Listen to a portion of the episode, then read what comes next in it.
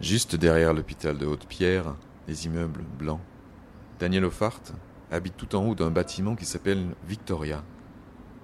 Victoria, c'est le nom d'une reine anglaise, et c'est bien une reine qu'on va rencontrer, forte, lucide, qui raconte son histoire avec beaucoup d'émotion et beaucoup de pudeur aussi. Daniel Offart a été victime d'un AVC, jeune, et ça a bouleversé sa vie.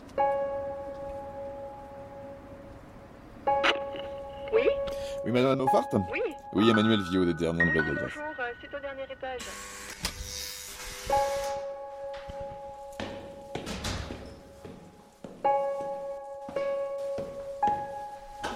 Bonjour. Je m'appelle Danielle Lefart, j'ai 50 ans et j'ai été victime d'un AVC à l'âge de 44 ans. Et si vous me demandez un mot pour décrire ma vie aujourd'hui, je vais choisir l'adjectif chanceuse. Parce que j'ai eu la chance de vivre une deuxième vie et d'en être euh, consciente et d'en être reconnaissante.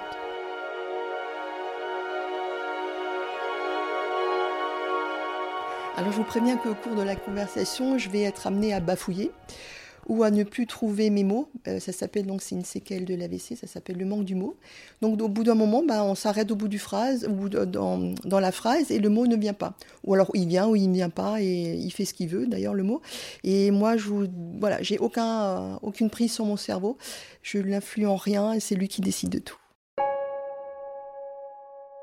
Autre séquelle aussi euh, de, l'AVC, c'est l'hyperémotivité. Donc voilà, au cours de la conversation qui peut vous paraître banale et euh, tranquille, euh, une personne qui a fait un AVC, qui a cette séquelle-là, donc l'hyperémotivité, a plus de mal à gérer ses émotions.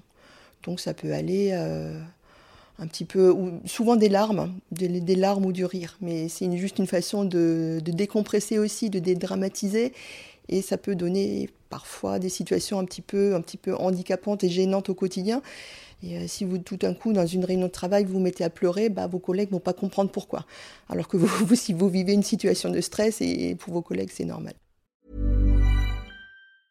I'm Sandra, and I'm just the professional your small business was looking for. But you didn't hire me because you didn't use LinkedIn jobs. LinkedIn has professionals you can't find anywhere else, including those who aren't actively looking for a new job but might be open to the perfect role, like me. In a given month, over 70% of LinkedIn users don't visit other leading job sites. So if you're not looking on LinkedIn, you'll miss out on great candidates like Sandra. Start hiring professionals like a professional. Post your free job on linkedin.com/people slash people today. Ma plus grande hantise était effectivement, quand j'ai repris mon travail, de d'éclater en sanglots au cours d'une réunion. Alors j'ai fait un gros travail sur moi-même avant de reprendre une activité professionnelle. Effectivement, j'arrive à le maîtriser et euh, je suis arrivée à ne jamais pleurer en réunion, donc je suis très fière. Et du coup, mais en dehors, bah, souvent, effectivement, ça donne lieu à euh, des situations un petit peu euh, embarrassantes, on va dire, gênantes. Mais quand ça m'arrive dans mon cercle d'amis, bah, eux le savent, donc ça ne les dérange pas, ça ne les dérange plus. Au début, effectivement, ça choque, mais après, on explique et les gens comprennent. Et quand ça m'arrive avec des inconnus, bah, j'explique après. Donc voilà, on laisse sortir les émotions et puis après, on explique et les gens sont en général compréhensifs. Au, début, c'est beaucoup de travail de- d'excuses. En fait, on s'excuse pour euh, avoir euh, des émotions un petit peu euh, incongrues. On s'excuse de ne pas avoir d'énergie parce qu'on a, je sais pas, deux heures d'autonomie consécutive dans la journée et qu'après la fatigue prend tellement de le pas qu'on est obligé de s'arrêter. On s'excuse parce qu'on a euh, des, déficiences cognitives, parce qu'on n'a plus de mémoire, parce qu'on sait plus se repérer dans le temps, dans l'espace, parce qu'on n'a plus de concentration, parce que voilà, on s'excuse tout le temps. Et euh, une fois qu'on a accepté, bah, on s'excuse plus. On se dit, bah voilà, c'est comme ça. Et les gens s'y comprennent pas, bah tant pis pour eux. Je ne peux plus changer et je n'ai pas forcément envie de changer non plus parce que bah, peut-être que je suis bien avec mon nouvelle personnalité et que ça me va très bien et j'ai pas envie de changer et j'ai et j'ai plus envie de rentrer dans le moule qu'on attend de moi. On est on est plus prêt à faire autant de concessions qu'avant. Avant, bah, on n'osait pas dire non, par exemple. On acceptait beaucoup de situations. Maintenant, on a plus de discernement, on a plus de bienveillance avec nous-mêmes aussi en disant, voilà, je, je reconnais au départ que cette situation va me mettre en danger, donc je vais pas y aller. Maintenant, je suis moi. Et je suis, j'ai mon nouveau moi, il me, il me va très très bien. Et euh, bah, je le préfère encore au mois d'avant. Hein. Et euh, avant, j'avais euh, j'avais un poste à responsabilité professionnelle et je vivais beaucoup pour mon travail. Hein. Maintenant, je me rends compte qu'il y a des priorités que j'ai négligées et que j'avais une vie. Bah, la vie de, de, tout le monde actuellement, c'est qu'on vous demande d'être à 150% tout le temps. dans la vie familiale, dans la vie professionnelle, dans la vie sociale, tout le temps. Il faut être tout le temps au top top. Or, bah, nous, déjà, non, on peut plus. On n'est plus au top top. Et franchement, j'ai plus envie. J'ai juste plus envie d'être euh, à 150%. Maintenant, j'ai envie de profiter de la vie. Si maintenant j'ai besoin et envie d'aller me promener deux heures dans la nature, qu'il fasse beau ou qu'il pleuve, ben j'en fais mes bottes en caoutchouc et je m'en vais. Et du coup, non, j'ai plus envie d'entrer dans le moule. J'ai envie d'être moi. J'ai envie de, de, profiter de, bah, de ma vie de maintenant et maintenant que je suis consciente d'avoir une deuxième chance, parce que j'en ai vraiment eu une deuxième chance et que ma deuxième vie, elle est juste formidable. Et du coup, j'ai deux anniversaires aussi dans, dans l'année. Je, je, les fête euh, les deux. C'est ma naissance, ma naissance et ma renaissance.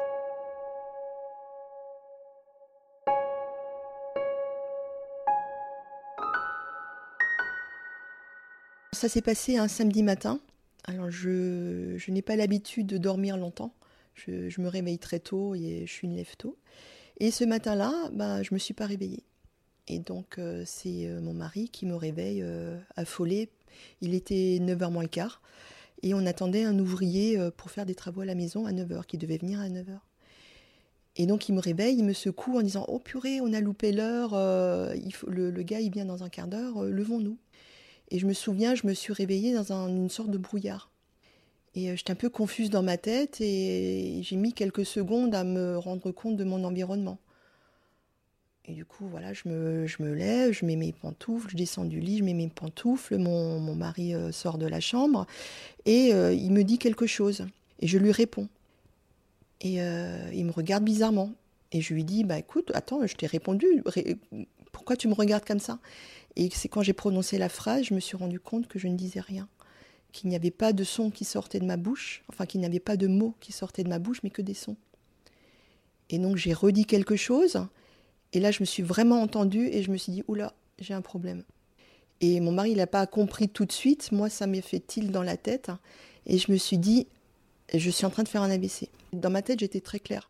Je voyais tout, j'avais la compréhension de tout, je l'entendais, euh, je marchais, enfin voilà, tout allait bien dans ma tête. Physiquement, je n'avais aucune douleur, tout allait bien. Mais c'est quand je me suis entendue, je me suis dit, c'est mon cerveau, mon cerveau, il a bugué. Et après, bah, je me suis vue dans la glace. Donc j'ai vu ce que mon mari a vu. J'avais donc une paralysie faciale. Et ça, c'est euh, assez angoissant quand même de se rendre compte que il y a quelque chose de, violent qui est en train de se passer et que ça se passe dans votre tête. Et du coup, j'ai essayé de me faire comprendre euh, d'une autre manière. Donc, je lui ai fait le signe donne-moi un stylo et un papier pour que j'écrive. Et donc, j'ai pris une feuille, un stylo, et là, je me suis rendu compte que je ne savais pas écrire non plus. Et je me suis dit mon Dieu, comment je vais faire pour expliquer ce qui m'arrive? Parce que je en fait, j'étais prisonnière dans mon corps. Euh, donc, j'ai réussi tant bien que mal à écrire ABC. Et là, ça lui a fait il dans la tête, il a bondi sur le téléphone, il a fait le 15 et j'ai été prise en charge. Et donc tout ça, ça a changé beaucoup de choses euh, dans votre vie? Ben, Ça a totalement bouleversé ma vie, puisque j'avais une vie à 150% et que maintenant, ben non, j'ai beaucoup ralenti mon mode de vie et j'ai plus le choix de mes activités. C'est pour ça aussi que j'ai choisi ben, de, de créer l'association et l'association est née de volonté de patients et de médecins de travailler ensemble, puisqu'on s'est rendu compte, enfin moi je me suis rendu compte à ma sortie de l'hôpital, à mon retour à domicile, que forcément j'avais des interrogations, que j'avais des, peurs, que j'avais euh, que je vivais une situation euh, inhabituelle et que forcément je ne devais pas être la seule. Donc j'ai commencé à chercher des gens, j'ai trouvé d'autres patients. Et du coup, on a décidé de se réunir et euh, d'intégrer aussi les médecins dans l'association bah, pour travailler ensemble, pour accompagner les gens qui, de plus en plus nombreux d'ailleurs en Alsace, qui sont victimes d'AVC parce que c'est un tsunami quand ça arrive dans la vie, euh, dans sa vie personnelle, dans sa vie professionnelle, familiale. C'est une tsunami pour la personne, c'est un tsunami pour euh, l'entourage aussi, parce que la personnalité change. Donc si du jour au lendemain vous vous retrouvez en fauteuil ou avec une hémiparésie ou euh, un côté qui est paralysé, un côté qui ne marche plus trop bien, bah, ça demande une adaptation, une grande, euh, une grande force de caractère aussi pour l'accepter. Et ça demande une adaptation dans la vie quotidienne. Ensuite euh, viennent s'ajouter à ça les troubles cognitifs. Donc j'évoquais avant la fatigue, la fatigabilité qui sont communes à tout le monde. Euh, ensuite viennent les troubles de la mémoire, de la concentration, de l'attention, les troubles visuels, euh, les maux de tête. Et euh, tout ce qu'on définit par handicap invisible, puisque forcément ça ne se voit pas, mais qui pourrit grandement la vie au quotidien. Et j'imagine que dans ces cas-là, il faut, c'est essentiel d'avoir du soutien de ses proches. Hein. Alors le soutien est essentiel. Hein. Sans, le, sans l'aide de ses proches, ben, on n'avance pas. Et souvent on régresse et on va droit dans le mur. Alors les proches aussi doivent bien intégrer aussi les séquelles, les changements de personnalité qui sont euh, inévitables après. Donc physiologiquement, parce qu'il y a des chemins neuronaux qui ne se font plus dans la tête, donc forcément la personnalité change.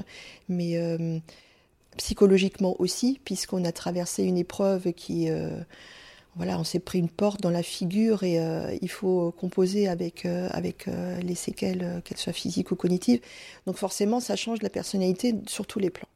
Donc forcément, les gens bah, ne reconnaissent pas forcément leur conjoint, les enfants ne reconnaissent pas forcément leurs parents.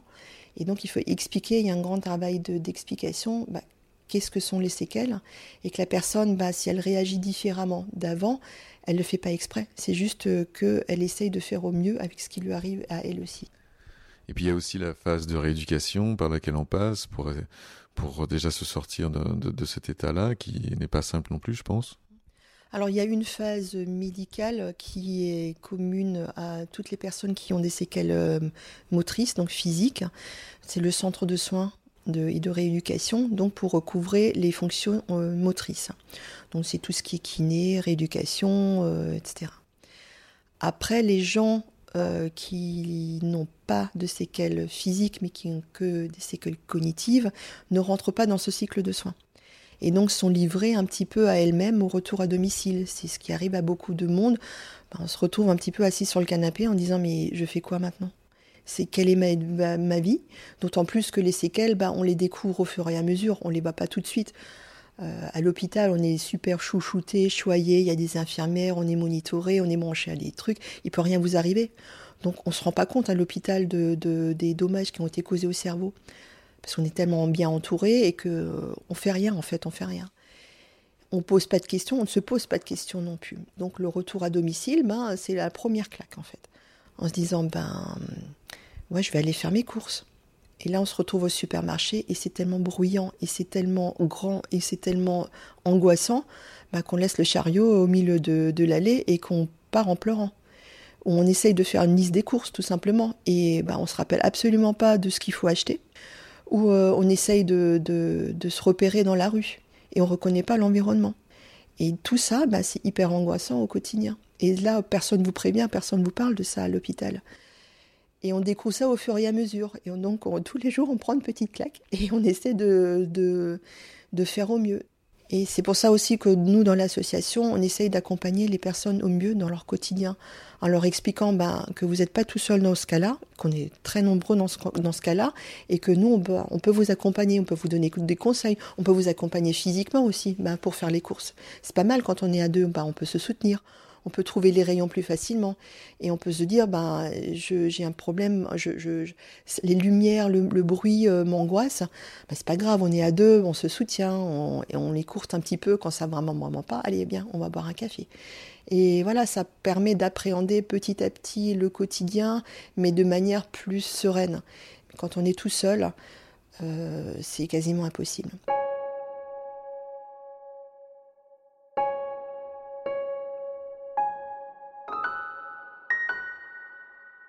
Parce que vous, vous avez été victime à 44 ans, on se dit c'est jeune, mais finalement, euh, ça arrive de plus en plus jeune euh, oui, c'est effectivement jeune. Quand je le dis, effectivement, c'est la première réaction des gens. Mais en fait, euh, non, parce que la moyenne d'âge a tellement baissé que ce n'est plus, ce n'est plus, ce n'est plus. C'est plus exceptionnel. Voilà, ce n'est plus exceptionnel. Voilà. Donc avant, vous aviez une vie euh, très très occupée, euh, stressante, j'imagine pleine de choses intéressantes aussi. Maintenant, vous avez une nouvelle vie. Comment vous avez passé ce cap et comment ça s'est passé, cette, transition euh, d'un état à un autre? Cette transition n'est pas facile, c'est un travail de deuil. Alors on passe par toutes les étapes hein, du deuil. ça, passe bah, ça commence par le déni, en se disant, ouais, ouais, moi la semaine prochaine, je retourne au boulot sans problème. Et là aussi, on, à l'hôpital, ils vous mettent euh, trois, mois d'office en, arrêt maladie. On se dit, mais ben non, même pas du tout. Moi, je vais bien, euh, tout va bien. Euh, moi, lundi, je suis au boulot. Et donc, ça, c'est la première étape, c'est le déni. Et après, il y a tout le processus du travail de deuil, hein. en passant par la colère, la culpabilité, jusqu'à arriver à l'acceptation. Et c'est un chemin extrêmement personnel. Hein. Parfois, il y a des gens qui n'y arrivent pas. Il y a des gens qui n'arriveront jamais à l'acceptation, qui resteront bloqués sur, le, sur la colère, hein, parce que parce que c'est extrêmement difficile d'arriver au bout, au bout de ce travail. Euh, donc à l'association aussi, on essaye d'accompagner les personnes, mais c'est un travail qui est très, qui est propre. Hein. C'est chacun doit trouver ce chemin-là. Et donc on passe par toutes les phases. Donc ça peut prendre, ça peut prendre, bah, ça doit prendre le temps qu'il faut. Est-ce que vous vous souvenez d'un point de bascule à, l'intérieur de vous où vous vous êtes dit maintenant, ok, ça suffit, euh, voilà comment je veux vivre maintenant Oui, je me souviens très bien. J'ai euh, ma sœur aussi m'a beaucoup soutenue dans, l'épreuve. Et un jour où j'étais euh, au 36e dessous et que j'étais, complètement perdue, elle m'a, emmenée chez elle. Hein. et j'ai vu quelque chose dans ses yeux, passer dans ses yeux, qui m'a renvoyé une image très négative de moi. Et c'était la pitié. Et je me suis dit, mon Dieu, comment, quelle image je, donne pour que les gens aient pitié de moi. Et, ça, et je crois que ça a été le déclencheur. Et je me suis, j'ai commencé mon travail à ce moment-là, me disant, mais en fait, c'est pas moi. Je veux pas être quelqu'un dont on a pitié. Et là, je me suis dit, mais si c'est l'image que je renvoie, c'est que vraiment, je suis, en fait pitoyable et que je me suis enfermée dans un schéma de pensée ou dans, la, dans une, dépression certainement, et, euh, et que voilà, réveille-toi quoi. Maintenant, réveille-toi ma fille quoi. Fais quelque chose.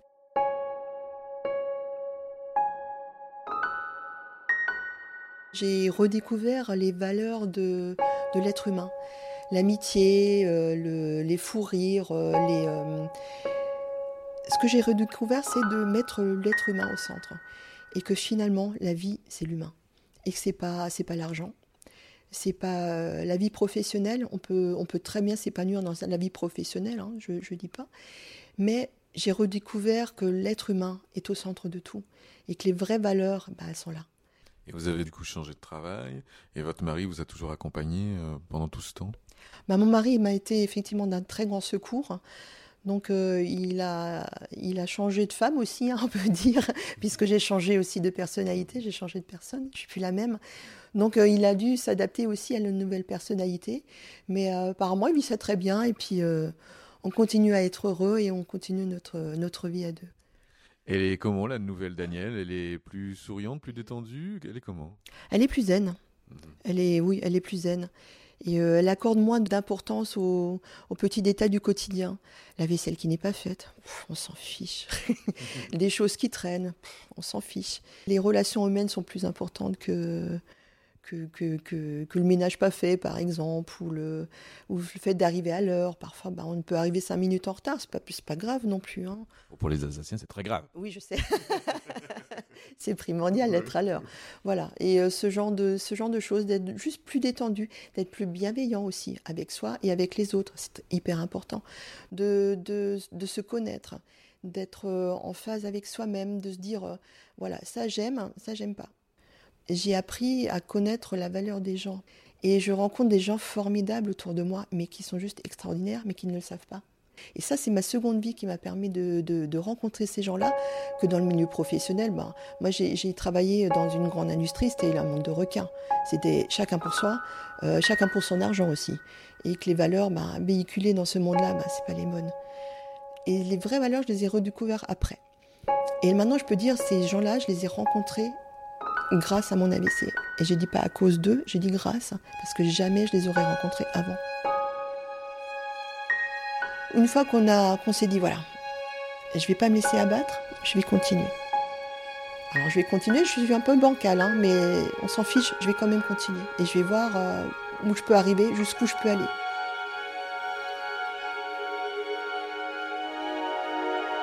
La vie d'après, elle n'est pas, pas moins belle, elle n'est pas, elle est pas mieux, elle n'est pas meilleure, mais elle est différente.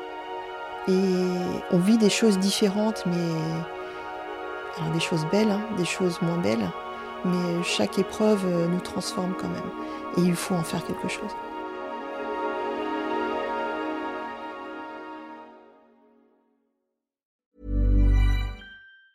Planning for your next trip?